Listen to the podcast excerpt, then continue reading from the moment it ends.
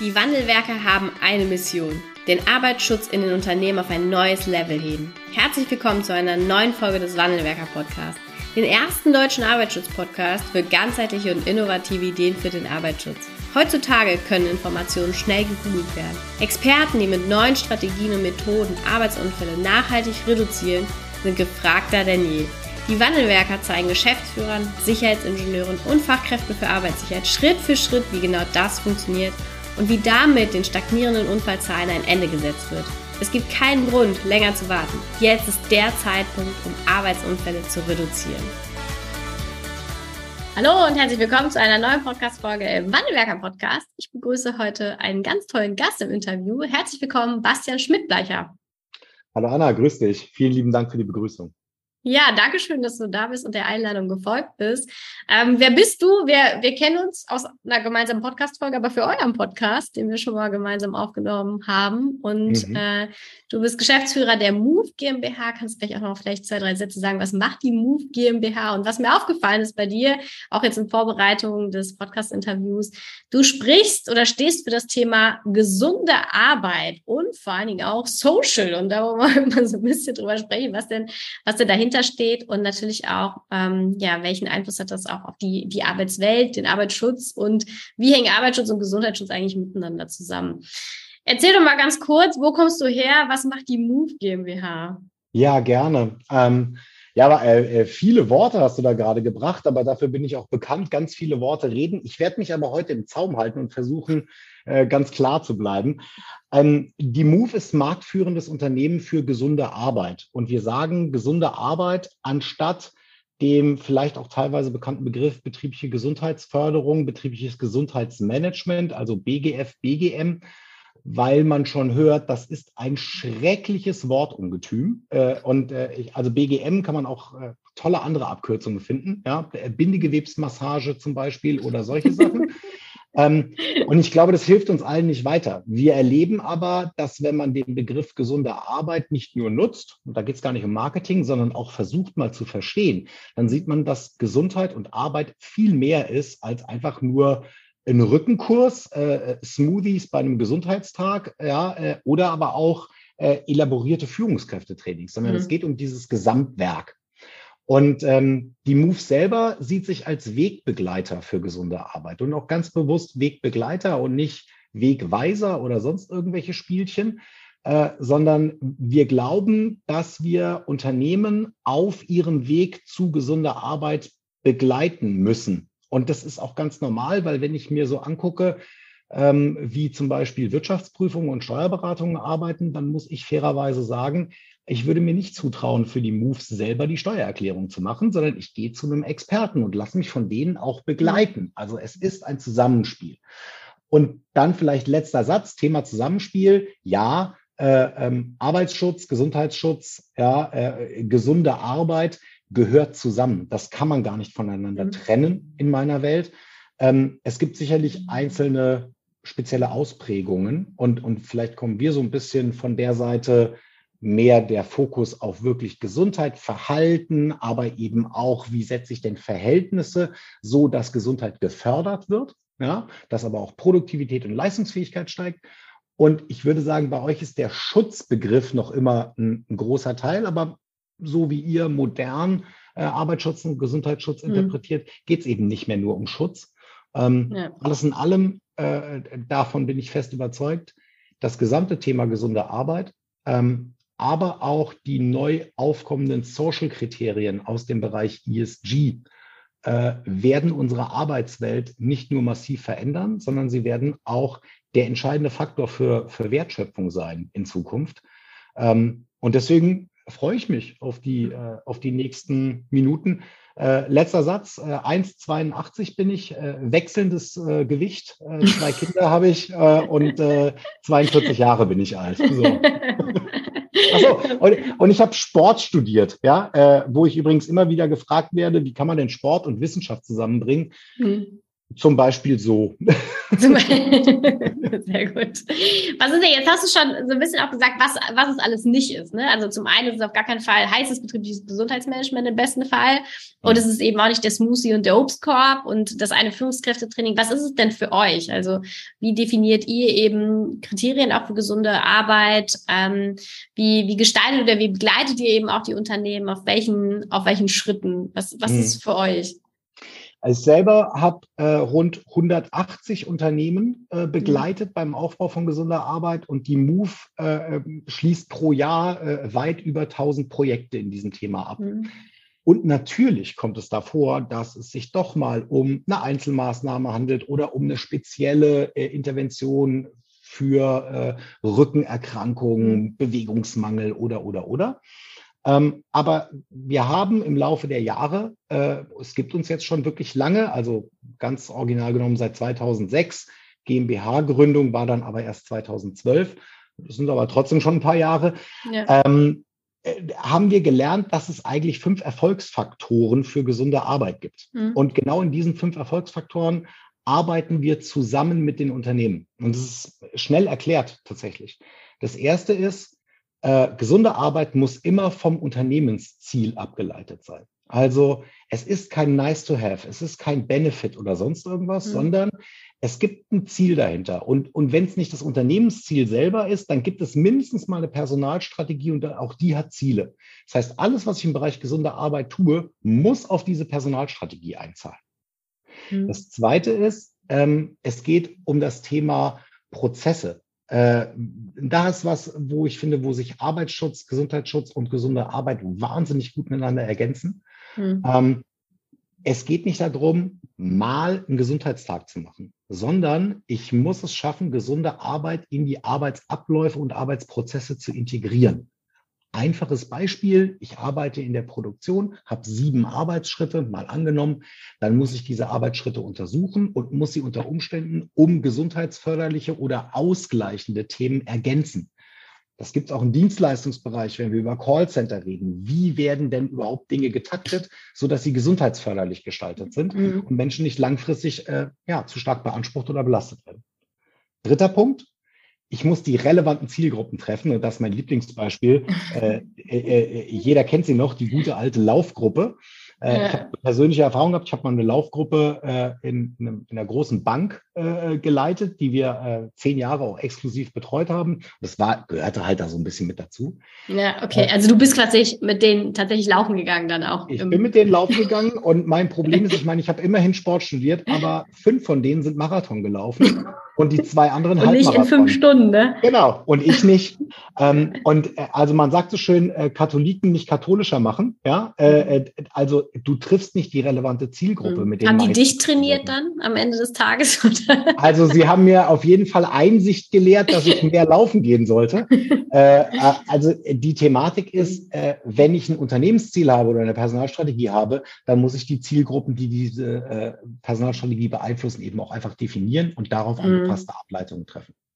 Vierter Punkt, betriebswirtschaftlicher Nachweis. So ticken deutsche Unternehmen, mhm. eigentlich alle Unternehmen auch noch immer. Was kostet was bringt ja. Und das Interessante ist, ganz, ganz selten wird das mal mit normalem betriebswirtschaftlichen Denken und Managementdenken ja. angegangen und auch wirklich Kennzahlen erfasst, wo man sagt, ja, das sind Kennzahlen, die leisten einen Wertbeitrag zum mhm. Unternehmen. Ähm, wir machen das, wir nennen das Value on Investment. Man kann das auch ausrechnen. Es gibt genügend Datenlage und bitte weg von Teilnehmerfeedback. Ich fand super gerne wieder. Das ist wichtig, das kann man auch machen. Aber wir wollen auch wissen, was hat es wirklich gebracht? Mhm. Wenn ich diese vier Punkte nehme und in ein ganzheitliches und nachhaltiges System gieße, dann muss ich das System nur so gestalten, dass es auch funktioniert, wenn es mal eingeschränkte Ressourcen gibt. Denn unsere Erfahrung zeigt, gesunde Arbeit wird eingeführt, wenn es Unternehmen richtig gut geht. Mhm. Und wenn es dann mal nicht so gut läuft, dann werden sie das auch ganz schnell wieder abschaffen. Also wenn ich bis dahin dann nicht auch wirklich ja. sauber aufgebaut habe, dann falle ich einfach direkt wieder runter. Das ist übrigens auch das Schlimmste, was man Menschen dann antun kann. Also es läuft eh nicht gut in der Firma. Jetzt nehmen wir auf jeden Fall nochmal das Thema Gesundheit weg. Dann kann ich eigentlich auch gleich kündigen. Das ist leichter heutzutage. Mhm. Ja, okay, spannend.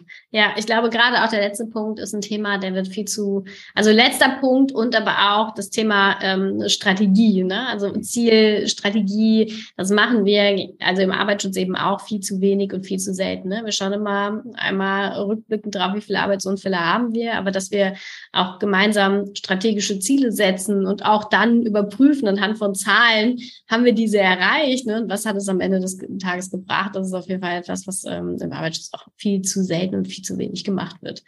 Und dann wiederum die Akzeptanz da dran hängt. Ne? Wie, wie, wie viel Budget machen wir dafür frei? Äh, lohnt es sich? Rechnet es sich? Ne? Da könnten wir uns das Leben, glaube ich, an vielen Stellen ein bisschen leichter machen. Ja.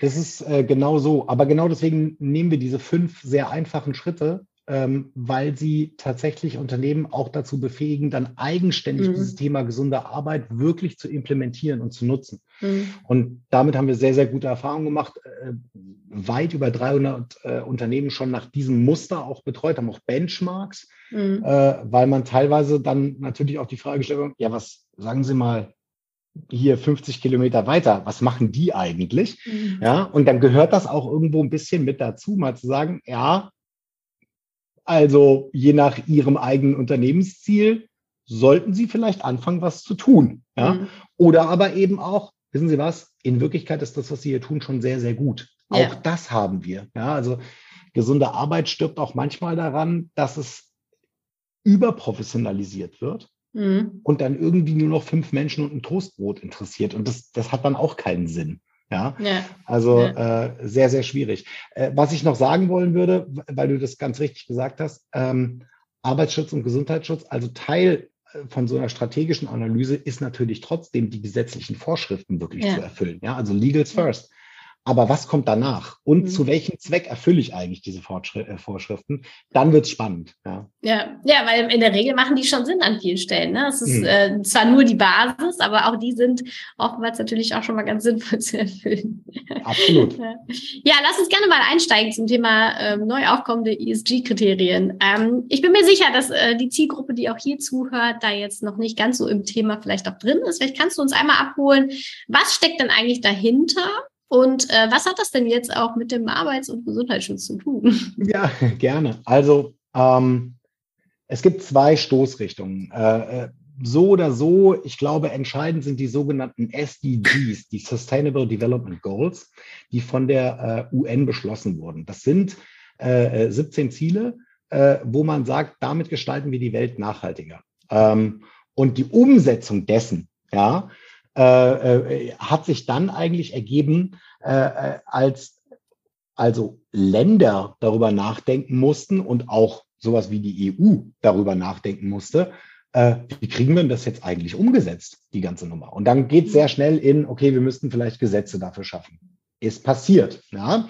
Ähm, äh, und gleichzeitig haben wir gesagt, wir können das nicht aus unserem normalen Haushalt finanzieren. Das schafft der staatlich finanzierte Haushalt sozusagen schafft das nicht, auch nicht der EU-Haushalt. Also müssen wir Finanzströme, private Finanzströme so beeinflussen, dass sie in Nachhaltigkeit investiert werden. Und das mhm. haben vielleicht der eine oder andere mitbekommen. Es war ein großer Boom, der vor drei Jahren begonnen hat.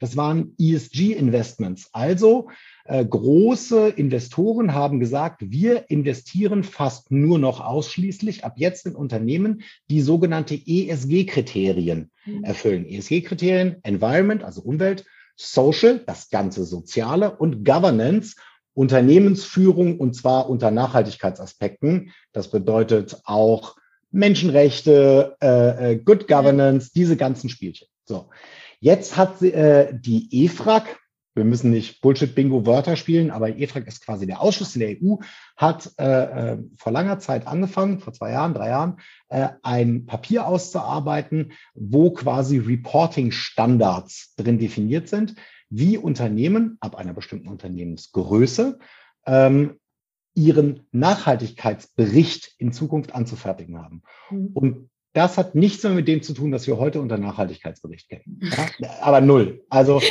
äh, wenn das Thema Gesundheit früher vielleicht eine Seite hatte und zwar mhm. irgendjemand glücklich ist mit so einem Smoothie-Glas drauf, äh, dann können wir heute mal davon ausgehen, so gute 30 Seiten wären schon angebracht, um die Social-Kriterien darzustellen, wow. okay. wo auch Arbeitssicherheit, Arbeitsmedizin, äh, Gesundheitsschutz mit integriert ist. Äh, dieses Rahmenwerk nennt sich ESRS. Ja, Ähm, äh, kann man übrigens auch so googeln, kriegt man sofort ganz tolle Treffer. Äh, und äh, ansonsten gibt es eine Verordnung, die vorschreibt, dass dieses Standardrahmenwerk verwendet wird. Das ist die CSRD. Mhm. Um es einmal kurz zu machen und nicht weiter in die Abgründe reinzugehen. Am Ende des Tages ist es so, die meisten Unternehmen in Deutschland werden erst grob ab dem Jahr 2025 betroffen sein. 2024, erstes Berichtsjahr nach diesem Standard, mhm. sind große börsennotierte äh, Unternehmen ja. etc. Aber, und jetzt kommt der Pferdefuß, dieses S ist eingeteilt in, äh, also Social, ja, ist eingeteilt in S1 bis S4. Mhm. S1, Own Workforce, die eigenen Mitarbeitenden. Was muss ich für die machen? S2, und darum geht's, Workers in the Supply Chain. Und mhm. jetzt kennen du und ich eigentlich schon die Auswirkungen, weil wenn bei uns ein großer Automobilhersteller, ein ja. großer Logistiker oder einer von unseren, also äh, weit über 600 Kundenunternehmen, logischerweise die ESG-Kriterien umsetzt und umsetzen muss, aus finanziellen Gründen, weil Kunden von ihnen das verlangen oder, oder, oder. Es wird auf jeden Fall Pflicht sein. Ja. Dann wird er automatisch sagen, ihr arbeitet in unserer Lieferkette, liebe Leute. Ja. Ähm, ihr müsst diese Kriterien bitte auch umsetzen. Und deswegen ist viel früher, als die meisten Unternehmen mhm. das denken, auch der komplette Mittelstand mit betroffen, mit etwas mehr Karenzzeit darin. Ähm, mhm. Und diese Kriterien, nehmen wir mal nur Own Workforce, also S1, beinhalten eben nicht nur die Standards, also eine Geschlechtsverteilung, wie viel Vollzeit, wie viel Teilzeiten, Arbeitssicherheitsumsetzung, mhm. was es alles erfüllt, sondern da sind auch ein paar ganz schön prekäre Sachen drin. Wellbeing zum Beispiel. Ja, also ich würde mal behaupten, ja, spannend, ja. wenn man es eng nimmt und sich S1-Kriterien komplett anguckt, mhm. Dann sind zwei Drittel aller dieser Kriterien entweder mit Gesundheit assoziiert mhm. oder von Gesundheit dominiert. Mhm.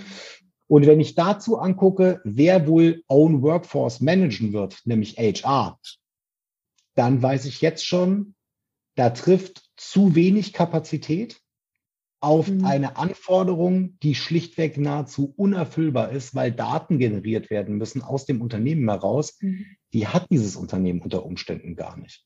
Mhm. Und äh, deswegen glaube ich, dass dieser, das ist ja gar kein Gesetzentwurf mehr, das ist schon durch, äh, das ist schon durch, das ganze Thema läuft. Das wird das Gesamtthema gesunde Arbeit in Deutschland radikal verändern. Ich muss sagen, ich weiß, viele Menschen schimpfen da wahnsinnig drüber. Mhm. Ich hm. bin ein, ein glühender Befürworter äh, äh dieser äh, ESG-Kriterien. Ich akzeptiere komplett, dass das für viele Unternehmen wahnsinnig schwer wird, sehr viel Arbeit wird.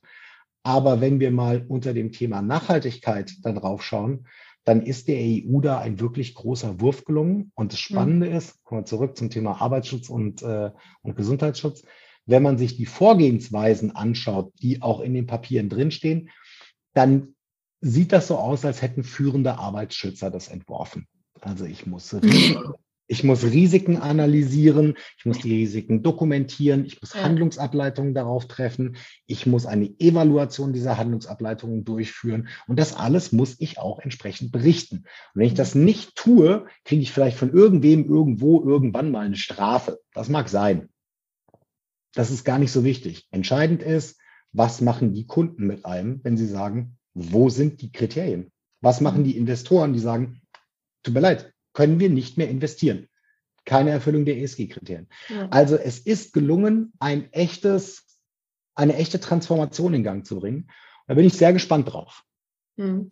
Was, was, was denkst du, wie wird das jetzt kommen? Also es ist unaufhaltsam, ne? Ja, es ist es da. Ist durch, es ist wahr, es ist, es ist die Realität. Genau. Ähm, also im Moment erleben wir bei vielen Unternehmen auch verständlicherweise große Irritation, mhm. weil es ist tatsächlich nicht endgültig erklärt und geklärt, wie macht man das. Mhm. Also es gibt keine konkrete Anleitung. Und es liegt auch daran, dass äh, die EFRAG und dieser ESRS gar nicht so weit gegangen sind. Und das ist eigentlich auch ganz gut, weil es Handlungsspielräume ja. ermöglicht. Ja. ja? Ähm, aber wie so häufig wäre es halt so schön, ich hätte ein Rezeptbuch, das mache ich auf, dann mache ich das, dann kann ich einen Haken drunter machen, dann ist fertig.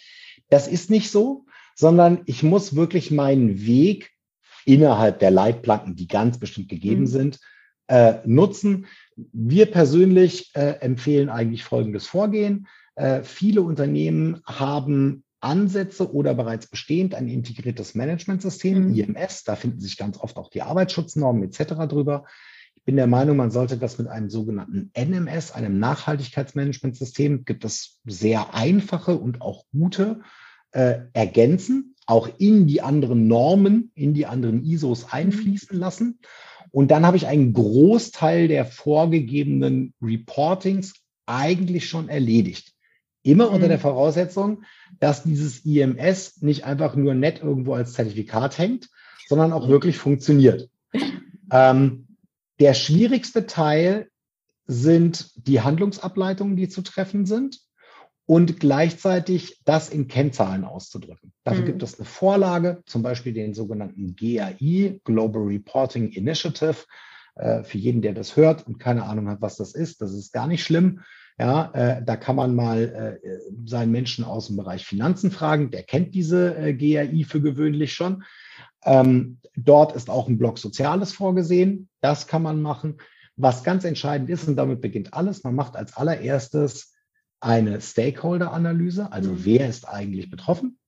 Und als nächstes eine sogenannte Wesentlichkeitsanalyse. Und da ist das Besondere, dass ich abzuprüfen habe, was für Auswirkungen erzielt mein Unternehmen nach außen und was für äußere Einflüsse wirken auf mein Unternehmen ein. Inside out, outside in Perspektive, so nennt sich das.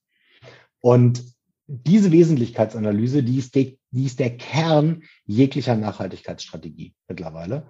Und da werden wir in den allermeisten Unternehmen in Deutschland feststellen, oh oh, so wie wir bisher mit dem Thema Personal umgegangen mhm. sind, können wir das nicht weitermachen, mhm. denn vielleicht ist Personal ja doch einer der wichtigsten Stakeholder für unseren wirtschaftlichen Erfolg. Mhm. Okay. Und es ist ja, also ähm, es sind ja auch einfach Themen, die dann neu auf die Unternehmen zukommen. Also die wenigsten Unternehmen beschäftigen sich heute mit Wellbeing äh, etc., was da alles noch mit dranhängt. Das sind ja auch einfach äh, Themen, wo auch heute, würde ich mal behaupten, ähm, noch ganz, ganz viele Kompetenzen auch in den Unternehmen äh, fehlen, um das überhaupt abzufangen und anzu, anzustoßen in diese Richtung. Ne? Was glaubst du, wie, wie wird das, ähm, wie wird das funktionieren oder wie kann das funktionieren? Wird das ähm, hauruck-mäßig, ich sag mal, sich dann irgendwie entwickeln und man macht irgendwie erstmal ein bisschen was und guckt dann hinten heraus, wie äh, wie es läuft? Oder was glaubst du, wie sich die Unternehmen da auch in Zukunft aufstellen werden, um diese Themen auch zu bearbeiten? Weil haben wir, also ne, wir haben heute Unternehmen, die sagen, Wellbeing brauche ich nicht. Also ja, ist Arbeit, Arbeit und Leben und gut ist. Also wir haben ja mehrere Trigger, um ehrlich zu sein, die dieses Thema und das Thema gesunde Arbeit im Allgemeinen mhm. übrigens wahnsinnig mediieren, also stark beeinflussen mhm. gerade. Ähm, Fachkräftemangel ist das eine Beispiel. Mhm. Ja. ja. Ähm, immer mehr Menschen studieren, das ist erstmal überhaupt nicht schlimm. Es gibt immer weniger Auszubildende und mhm. immer mehr offene Ausbildungsstellen. Mhm. Ähm, alles in allem haben wir dazu noch die geburtenstarken Jahrgänge, die jetzt äh, in die Rente gehen, dem Arbeitsmarkt nicht mehr zur Verfügung stehen. Äh, und wir haben, glaube ich, auch durch Corona äh, durchaus einen Mind-Change bekommen bei äh, Arbeitnehmenden, äh, wo man sagen würde, ja, äh, die machen, glaube ich, jetzt auch nicht mehr alles, um ehrlich zu sein. Und ähm, also alleine das schreit danach, dass Unternehmen ihre grundsätzliche Personalstrategie mhm. überdenken müssen, wenn sie tatsächlich noch in den 90er Jahren festhängt. Mhm. Ja? Also mit, nee, wir können ja meinetwegen gucken, dass wir hier Unfälle verhindern. Und Obstkorb stellen. Genau, machen wir Obstkorb. Bei uns gibt es auch kostenloses Wasser. Also das ist, äh, äh, die Zeiten sind vorbei. Ja? Mhm. Und äh, da wird sich die Spreu vom Weizen trennen. Ich glaube, dass Unternehmen in den nächsten fünf Jahren nur dann überlebensfähig sind, wenn sie es wirklich schaffen, sich darauf zu konzentrieren, dass die eigentliche Wertschöpfung in ihrem Personal liegt, nicht in ihren Produkten. Und mhm. äh, es gab einen spannenden Artikel, leider kann ich das nicht mehr richtig zitieren. Äh, den habe ich schon vor, vor sechs oder sieben Jahren gelesen. Und äh, da stand, äh, der hatte den Titel Die letzte Ressource. Und äh, ich dachte mir so, oh, was heißt das denn jetzt? Hier seltene Erden oder was? Ja, ähm, aber die letzte Ressource sind natürlich, und das stimmt, Mitarbeitende. Mhm. So viele Prozesse, Produktionsprozesse etc. sind schon dermaßen optimiert in Unternehmen. Aber was tun wir denn, um unseren Umgang mit Personal zu optimieren?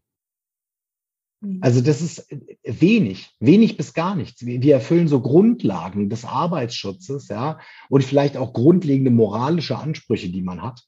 Mhm. Ähm, aber wir tun nichts dafür, die Leistungsfähigkeit von Menschen zu erhöhen. Wir tun nichts dafür, die Produktivität signifikant zu erhöhen, indem wir ihnen die Möglichkeiten geben, die Produktivität zu erhöhen. Ich äh, sehe äh, eine Rückkehr aus Homeoffice und Konsorten, ja, äh, mit teilweise abstrusen Aussagen von Unternehmen. Ich werde jetzt keinen Namen dazu sagen, aber die Regel, die sie eingeführt haben, man darf zwei Tage Homeoffice in der Woche machen, aber nicht montags und freitags. Ich meine, das ist eine Bankrotterklärung an das Vertrauen gegenüber Mitarbeitenden. Das kann man mm. nicht mhm. anders sagen. Ähm, und da nützt uns dann gesunde Arbeit auch nur noch relativ wenig, um ehrlich zu sein. Ja? ja, ja. Also ähm, auf deine Frage, wie wird das sein? Wir haben massive äh, Präventionsbemühungen des Staates, äh, die Krankenkassen, denen stehen 242 Millionen Euro pro Jahr Förderung zur Verfügung, mhm. um Unternehmen im Bereich betriebliche Gesundheit zu fördern. Ähm, 2022, äh, 2022 äh, oder 2021 ist es eigentlich egal, ist ungefähr gleich geblieben. Ähm, muss man jetzt sagen, erschreckend, äh, es waren äh, ungefähr 21.000 Unternehmen, die gefördert wurden von diesem Geld. Okay. Ach, wir haben aber drei Millionen Unternehmen in Deutschland und wenn wir die Einzelunternehmer rausnehmen, dann bleiben es trotzdem irgendwo mindestens mal so 800.000, die hm. bezugsbedürftig wären. Hm. Und ich will kein Krankenkassenbashing machen, weil das unfair ist in diesem Fall. Ja. Unternehmen wissen nicht, welche Fördermöglichkeiten es gibt. Mhm. Sie wissen nicht, welche Möglichkeiten gesunde Arbeit bietet. Sie wissen aber übrigens auch nicht, welche Möglichkeiten moderner Arbeitsschutz bietet.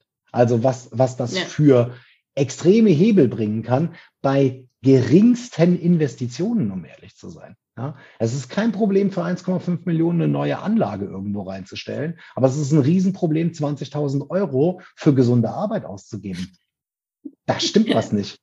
Da stimmt was nicht. Ja, was beschreibt halt die Realität. Ne? Ganz aber, man kann es, ja. aber man kann es rechnen. Die Bundesanstalt ja. für Arbeitssicherheit und Arbeitsmedizin mhm. gibt, äh, ich glaube, im, im jährlichen äh, Turnus eine super äh, Statistik raus, nämlich die Bruttowertschöpfungsverluste aufgrund von Fehlzeiten. Ja. Wir reden nicht von Krankheitstagen, wir reden von Fehlzeiten. Ja. Ähm, und also ich kenne gar keinen Wert unter 380 Euro pro Tag. Mhm. Und, und jeder BWLer, der jetzt hier vielleicht zuhört oder sonst irgendwas, kann sich das ja mal grob ausrechnen, was das bedeutet. Das ja. sind Summen, die da drin stecken. Ja. Diese Performance schaue ich mit keiner Aktie auf der ganzen weiten Welt. Nee, nee, keine, nee. keine Chance. Ja? nutzen, also, wir auch, nutzen wir auch gerne für. genau. ja, genau. weil das ist einfach, wirklich, das ist ja eine ganze Menge an, an Geld auch. Ja. Genau. Also, ähm, wie wird das sein? Ähm, Spannend. Ne? Spannend. Unternehmen werden, Unternehmen werden Hilfe brauchen, Hilfe mhm. suchen müssen, werden auch sicherlich mutig mal outsourcen müssen. Und das mhm. ist, also ich bekräftige es, das ist vollkommen in Ordnung. Man muss nicht immer alles komplett aus der eigenen Fertigungstiefe machen. Mhm. Ja. Und sollten aber darauf achten, dass sie dabei trotzdem das schaffen, das in ihre Prozesse und ihre Arbeitsabläufe zu implementieren. Ja dann wird das auch von ganz alleine deutlich besser werden und laufen und ist auch nicht so ein Einmaleffekt, den man mhm. da reinbringt. Ja, ja. Aber alles in allem wird es als allererstes mal eins, verdammt viel Arbeit, vor der man den Kopf nicht mehr wegtun kann. Hm, ja, für alle. Also egal ja. jetzt ob Angestellte Fachkraft für Arbeitssicherheit, ne, oder ähm, ja, ihr, ihr als Beratungsunternehmen, ne, das, da kommt noch eine ganze Menge. Jetzt hast du ähm, in unserem Vorgespräch einmal gerne noch auf ein zweites Thema auch mit dir mhm. gemeinsam draufschauen. Gesagt, ihr betreut um die 23.000 Azubis und ja. da ihr bei der Move GmbH ähm, eben gerade auch beim Thema soziale Arbeit auch unterschied auf die unterschiedlichen Zielgruppen schaut, ähm, ist natürlich gerade diese diese Generation äh, Gen Z Gen oder Z, äh, wie können wir gleich mal drüber sprechen, wie sie heißt oder wie sie auch nicht heißt aber diese, diese Azubis, die ihr eben auch betreut. Was ist das für eine Zielgruppe und wo siehst du da auch, auch Chancen oder Herausforderungen für uns in der Arbeitswelt, über die wir jetzt gerade ja auch schon an ganz vielen Stellen gesprochen haben? Ne?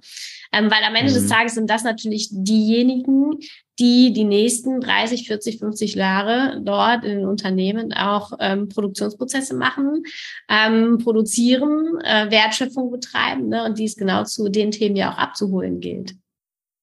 Ja, und in Ergänzung, schreckliches Wort, also gleiches Wort wie Humankapital, ja, aber es ist die Arbeitskraft, die Unternehmen äh, in den nächsten 30 bis 40 Jahren zur Verfügung steht. Hm.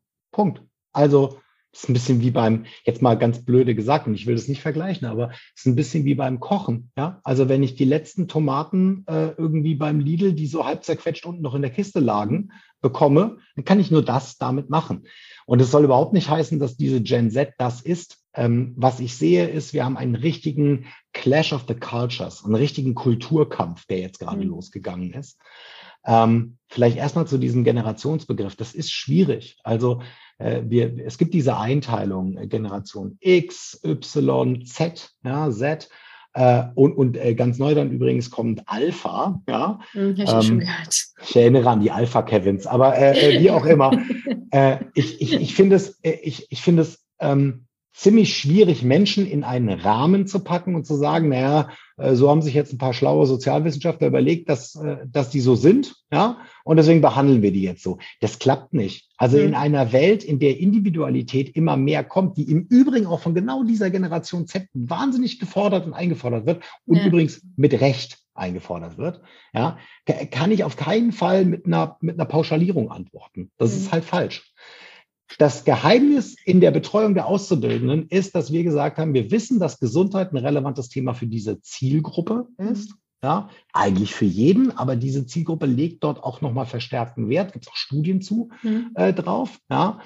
Ähm, und gleichzeitig haben wir gesagt, aber bitte nicht die Nummern, die man irgendwie früher mit Auszubildenden gemacht hat. Ne? Mhm. Also so blöde Teamspiele, äh, äh, oder äh, äh, jetzt, äh, keine Ahnung, äh, üben wir noch ein bisschen Ergonomie. Das gehört da alles mit rein.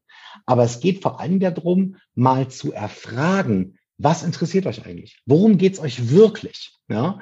Und das sind hochinteraktive Menschen. Sie müssen in der richtigen Sprache angesprochen werden, nämlich in ihrer Sprache und in ihrer Welt. Und das ist auch genau der Grund, warum wir genau solche Referentinnen und Referenten einsetzen, die diese Sprache auch tatsächlich sprechen können. Und, und ähm, ich sage mal so, mir würden die Auszubildenden wahrscheinlich so 15 Minuten zuhören und dann nicht mehr. Ja? Mhm. Äh, was ich noch dazu erlebe, und das haben wir auch nie gemacht, ähm, es gibt ganz oft den Versuch der Digitalisierung von Angeboten für Auszubildende. Mhm. Das sind dann Apps oder sonst irgendwas. Und man unterschätzt deren Medienkompetenz gewaltig. Also okay. eine App auf einem Handy von einem Auszubildenden, die hat eine Halbwertszeit von circa sieben Minuten, wenn er oder sie sie überhaupt runtergeladen hat. Mhm. Also wir müssen hier nicht über, über, über den Traum nachdenken, dass die jemand nutzen würde. Das passiert nicht. Ja? ja? muss die Auszubildenden dort abholen, wo sie sind, in den Lebensbereichen, in denen sie sich bewegen. Das bedeutet zum einen Präsenz, das bedeutet zum anderen aber tatsächlich soziale Medien. Wir mhm. betreiben Instagram-Kanäle für die Auszubildenden, wir betreiben TikTok-Kanäle für die Auszubildenden, mhm. WhatsApp-Gruppen und so weiter und so fort. Und siehe da, das funktioniert ganz prima, weil das ist ein Ökosystem, in dem sie bereits unterwegs sind. Mhm. Und das ist sicherlich auch was, was man äh, im Arbeitsschutz etc. machen kann dieser, dieser Generationenwandel, den wir da erleben, da stelle ich einfach fest, dass ähm, da ziemlich viel gerade fälschlicherweise miteinander verknüpft wird. Also der Spiegel hat gerade geschrieben, die Generation Z begehrt auf und fordert die Vier-Tage-Woche. Ähm, das stimmt nicht. Das war nicht die Generation Z. Nee, dann habe ich das, das auch halt, nicht so in Wahrnehmung. Das ist einfach falsch, ja. ähm, und das ist schlecht, weil das, das führt zu einem Bashing äh, dieser mhm. Zielgruppe, ja. Äh, ich glaube, was die gerne möchten, das war aber übrigens bei jungen Menschen schon immer so, die würden ganz gerne akzeptiert werden und ernst genommen werden. Und, und genau darum geht's halt auch, ja. Und ja, die haben einen, einen anderen Blick auf Work-Life-Blending, nicht Balance, sondern Blending. Also wie kriege ich denn eigentlich zu dem Zeitpunkt, wo ich arbeiten kann, weil ich mhm. gerade leistungsfähig bin, auch meine Arbeit erledigt. Aber wo brauche ich vielleicht auch einfach Zeiten für mich? Und das ist ganz, ganz schwierig aus dem Kopf von, sagen wir mal, steuernden Organen in Unternehmen rauszubekommen. Denn man sagt immer, Leistungsgesellschaft 90er Jahre ist vorbei und so weiter und so fort. Mhm. Aber die äh, Führungskräfte von heute, die, die heute die Steuerung von Organisationen verantworten, die haben bei diesen Führungskräften aus den 90er Jahren gelernt. Ja. Und, und auch du und ich, wir haben wahrscheinlich nicht alle Eigenschaften unserer Eltern über Bord geworfen. Ja, also ein bisschen was ist davon da. Und, und das merkt man jetzt gerade in diesem neuen Normal, dieses New mhm. Normal, das sich ergeben hat. Auch durch Corona, aber auch durch, dass es ohnehin überfällig war. Ganz, ganz extrem. Hm. Okay, ja, ja, super, super spannend. Also gerade auch auch diese, ähm, weil es als als Chance auch zu nutzen, ne? Also als Chance zu sehen, wie gestalten wir jetzt daraus und nicht als oder nur Bashing betreiben, so es ist alles so schlimm und nicht mehr so schön, wie es wie es damals war oder keine Leistungsgesellschaft mehr oder was da so alles auch im um, um im ja im, im Wandel oder im Laufe ist. Ähm, wie wie kriegt ihr das gut hin? Du hast jetzt schon so, so ein paar Dinge auch gesagt, wie auf den Kanälen, auf denen sie unterwegs sind, wie TikTok, WhatsApp. Sind das dann auch, ähm, also Kanäle auf der einen Seite, ne, dort, wo sie sich auch jetzt schon in ihren Ökosystemen befinden. Und auf der anderen Seite ähm, braucht es diesen Schritt nicht mehr, sie auch für die bestimmten Themen wie Gesundheitsschutz und Arbeitsschutz zu begeistern, weil sie da eh viel affiner für sind. Ähm, oder haben wir dann einfach mit dieser Generation vielleicht andere Herausforderungen im, im Bezug auf Arbeits- und Gesundheitsschutz? Was würdest du sagen? Also man kann das tatsächlich ganz gut beantworten, denn seit äh, circa äh, vier Jahren sinkt die Gesundheitskompetenz in Deutschland und in der EU im Allgemeinen. Über alle Generationen? Über alle Generationen hinweg, weil hinten sterben Generationen weg, ja, äh, mhm. und, und, und vorne kommen welche nach die Schwierigkeiten haben, Gesundheitskompetenzen zu erwerben. Und äh, da kommen wir ans Thema, sagen wir mal, mediale Verfügbarkeit. Ja? ja. Also ein, ein nicht unerheblicher Teil der Arbeit ist, dass äh, wir tatsächlich gefragt werden, hey, was ist denn von der und der Ernährungsmethode zu halten? Was ist denn von der okay. und der Diät zu halten? Äh, was, was denkt ihr denn zu dem und dem Sport? Ja. Ach, krass. Und da waren am Anfang Sachen dabei, mhm. wo ich sagen muss, was ein Glück, dass die Leute fragen. Oder, oder hast du gedacht, das ist nicht euer Ernst? Ja, na, ja also äh, äh, nee, weil ich finde, man muss dann, also man schenkt sich da ja gegenseitig Vertrauen. Hm. Ja. Und das geht sogar noch eins weiter, rein theoretisch, und deswegen bestehen wir auch teilweise auf Präsenz. Die Auszubildenden müssen die Menschen kennenlernen, die mit ihnen dann zusammenarbeiten. Hm. Ja?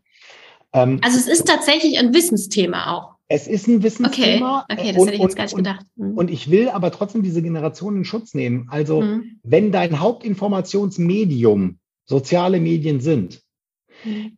und da kann jeder reinschreiben, was er denkt mhm. und meint und will, und es gibt da keine echte Kontrolle, dann kannst du auch ganz schnell anfangen, ganz schön großen Mist zu glauben. Im, mhm. im Bereich Arbeitsschutz und Arbeitsmedizin oder, und, und Gesundheitsschutz, glaube ich, ist Aufklärungsarbeit nötig. Denn mhm. wie wird es denn erlebt? Erlebt wird es als, ja, das ist eine Regel. Mhm. Das muss man so machen. Ich muss mir einen Helm aufziehen und so weiter. Aber eigentlich liegt da eine riesige Chance, weil äh, also die medialen Verfügbarkeiten äh, zu zeigen, was eigentlich passiert, wenn man keinen Helm auf hat und dann doch mal was aus dem Hochregal runterkommt. Ja, ja. die sind, die sind da und das ist eindrücklich, um ja. ehrlich zu sein. Ja? ja, jetzt muss ich doch wieder drüber nachdenken, dass wir doch noch mit TikTok jetzt beistarten. Ich, äh, also, Wir diskutieren äh, das ja regelmäßig. ich, ich glaube, äh, ich glaube äh, Arbeitsschutz hat ja eine, eine wahnsinnig lange Historie ja. und die ist auch sehr gerechtfertigt. Und ich, ich mhm. achte das sehr, denn äh, da könnten wir uns teilweise in anderen Bereichen richtig was von abgucken. Ja, also was äh, Leitfadenkonformitäten angeht, mhm. Prozesse angeht, Qualitätsmanagement auch angeht. Ähm, das ist wirklich ein, ein riesengroßer Vorteil. Mhm. Aber es braucht natürlich immer auch die richtige Senderkompetenz dahinter. Und mhm. diese Senderkompetenz, das ist genau das, worum es aber gar nicht nur in der Generation Z geht, auch in, in ja. meiner Generation Y ja, äh, äh oder in der Generation X geht es genauso darum. Auf welchen Kanälen erreiche ich die Menschen? Wie, wie werde ich wirklich relevant? In der Systemtheorie spricht man von der Irritation der eigenen Umwelt. Mhm. Und, äh, und das macht Sinn. Dazu noch äh, abschließend äh, bei der Generation Z. Es gibt Untersuchungen, ähm, aber eher aus der Marketingforschung, dass äh, 40 Prozent der, der heute 16 bis 23-Jährigen eine Information nicht von einer Werbung unterscheiden können. Wow. Okay. Und äh, und das ist das natürlich, ist krass, ja.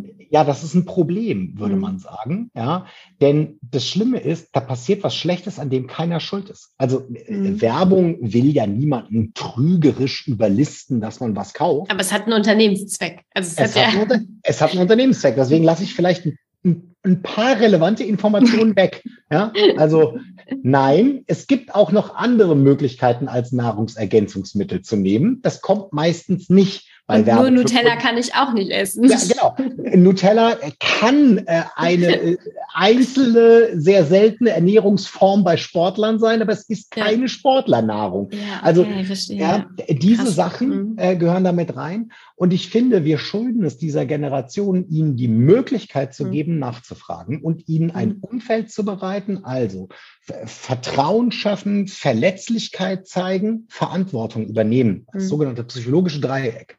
Ja?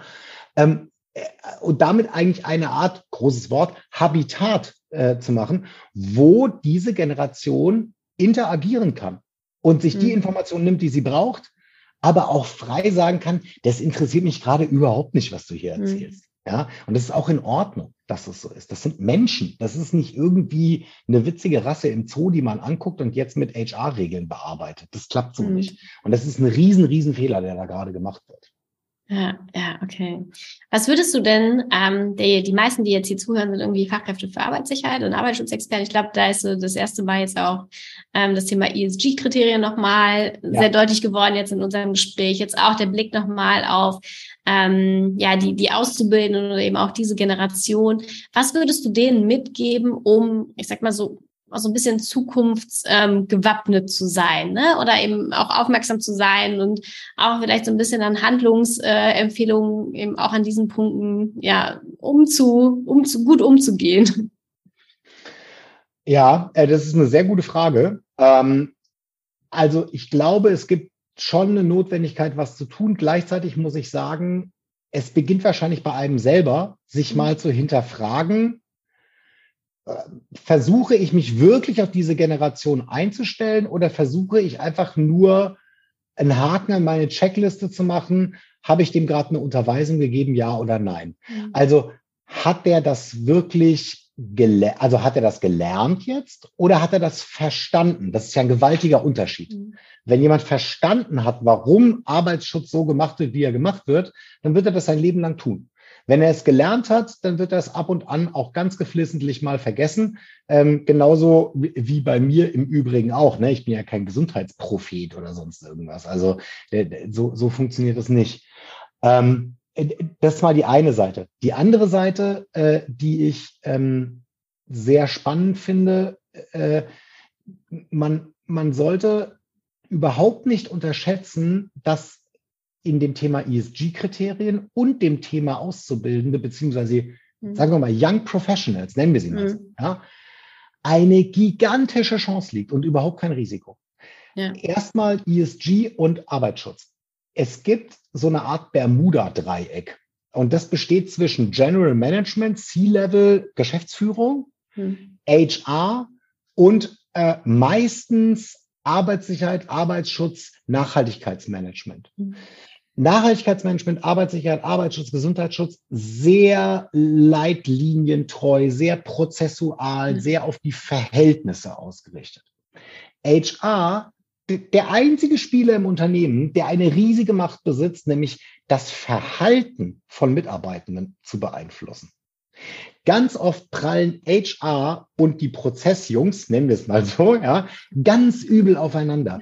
Dabei ja. würden sie, wenn sie feststellen würden, ey, das sind super sinnvolle Prozesse, die sind wichtig, diese Verhältnisse, und wir adaptieren jetzt noch das Verhalten mit, etwas erreichen, was einen massiven Einfluss auf die Geschäftsführung und auf das General Management bringen würde, weil die feststellen würden, oh, da passiert ja richtig was. Mhm. Da funktioniert ja richtig was. Und es würde beide Positionen im Unternehmen vollkommen zurecht in das, Richtlinie, in das äh, äh, Licht rücken, wo es hin muss. Also weg von der verwaltenden Position. HR macht ganz viel Verwaltung mhm. und auch Arbeitssicherheit macht viel Verwaltung hin zur Gestaltung, zur aktiven Gestaltung des Arbeitsumfeldes und der Menschen, die darin leben. Mhm. Und das ist, das ist eigentlich eine der größten Chancen. Und wenn ich jetzt sagen will, wer macht mir das denn? Dann gibt es ein tolles Thema, da können sich alle Generationen eigentlich immer einigen, nämlich Gesundheit.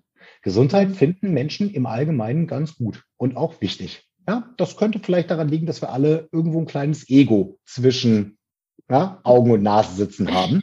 Ja. Und Auszubildende können in meinen Augen gnadenvolle Multiplikatoren sein für das Thema Arbeitsschutz, Gesundheitsschutz, gesunde Arbeit. Das machen mhm. wir auch. Wir bringen Auszubildenden Projektmanagement bei, damit sie selber Projekte aufsetzen können mhm. im Bereich gesunde Arbeit. Und die Frage wäre, warum sollen sie das nicht auch im Bereich Arbeitssicherheit tun? Ja. Letzter Satz, weil du gesagt hast, vielleicht müssen wir doch TikTok lernen. Ich würde jemanden fragen, der es schon kann. Und das sind meistens. Auszubildende oder Young Ja, ja, ich hätte jetzt mehr für Wandelwerker. Ja, genau. Okay. Also in den, in den Unternehmen machen wir das, hatten wir das tatsächlich auch genau so. Frag die. Ja, genau. Macht's mit denen, ne? Aber ja, ja genau. zu erreichen. Und, und äh, also die machen coolen Content, ja. Mhm. Das kann man echt nicht anders sagen. Und ja, die wissen, wie es geht. Die wissen, jeder weiß von denen, wie man Video schneidet. Ne? Genau. Die, äh, das ist ähm, so, so ja, die, schneiden, und die, schneiden, die schneiden die Videos auf dem Handy. Und die mhm. schneiden sie mit, mit einer App, die sie irgendwo gefunden haben. Mhm, schnell. Ja, und, und, genau. Und wir haben vorher erstmal, also wenn es richtig umläuft, einen Einkaufsprozess angestoßen. Ja, ja? ja also, dann machen die da zwei, drei Effekte drauf, ne? Und denkst so, wow. So, also äh, äh, deswegen äh, können wir nicht bitte äh, äh, Experten und Expertinnen Experten sein lassen und es halt nutzen. Ich, ich, mhm. die, die Zukunft von, von gesunder Arbeit liegt im Management dessen ja. und im, im Nutzen dessen und nicht im selber machen. Das ist ja. schwierig bis unmöglich bei den Mengen an Menschen, die für diese Aufgaben in Unternehmen vorhanden sind. Ja, ja, sehr, sehr cool. Ja, schönes Schlusswort. ja, Bastian, vielen, vielen Dank für das Interview. Ähm, hat mir wieder sehr viel Freude gemacht und ich glaube, da war eine ganze Menge jetzt auch für uns als Arbeitsschutzexperten mit dabei. Ähm, freue mich aufs nächste Wiedersehen und danke, dass du da warst. Ja, ich danke dir ganz herzlich. Ich finde übrigens äh, ne, großer Doppeldaumen für den Podcast. Ich finde es wahnsinnig wichtig, dass es gemacht wird. Und äh, äh, ganz offen, äh, äh, wer mit mir diskutieren will und sagt, das ist totaler Quatsch, sehe ich ganz anders, äh, oder sagt, äh, okay, wie macht ihr das denn? Äh, gerne mal auf LinkedIn Move GmbH angucken, natürlich followen, ja, ähm, oder aber auch nach mir suchen und mich anschreiben. Ähm, ich glaube, mein Job besteht daraus, miteinander einen Dialog zu führen und gute Lösungen zu finden. Das mache ich super, super gerne. Also deswegen, ich freue mich auf alle weiteren Kontakte an. Danke. Gerne. Vielen Dank, dass du heute wieder dabei warst. Wenn dir gefallen hat, was du heute gehört hast, dann war das nur die Kostprobe. Willst du wissen, ob du für eine Zusammenarbeit geeignet bist? Dann gehe jetzt auf www.wandelwerker.com-termin und buche dir einen Termin. In diesem 45-minütigen Beratungsgespräch wird eine Strategie für dich erstellt. Du erfährst, in welchen Schritten du an der Einstellung der Menschen im Unternehmen arbeitest, sichere Gewohnheiten schaffst und somit die Arbeitsunfälle nachhaltig reduzierst. Vergiss eine Sache bitte nicht. Wenn seit Jahren die Unfallzahlen bei dir stagnieren, dann verbessert sich der Zustand nicht von alleine. Du brauchst einen Berater, der dir zeigt, welche Schritte du befolgen sollst und welche lieber nicht. Wir haben Geschäftsführern, Sicherheitsingenieuren und Fachkräften für Arbeitssicherheit in Deutschland, Österreich und der Schweiz dabei geholfen, die Sicherheitskultur in deren Unternehmen und bei deren Kunden zu verbessern.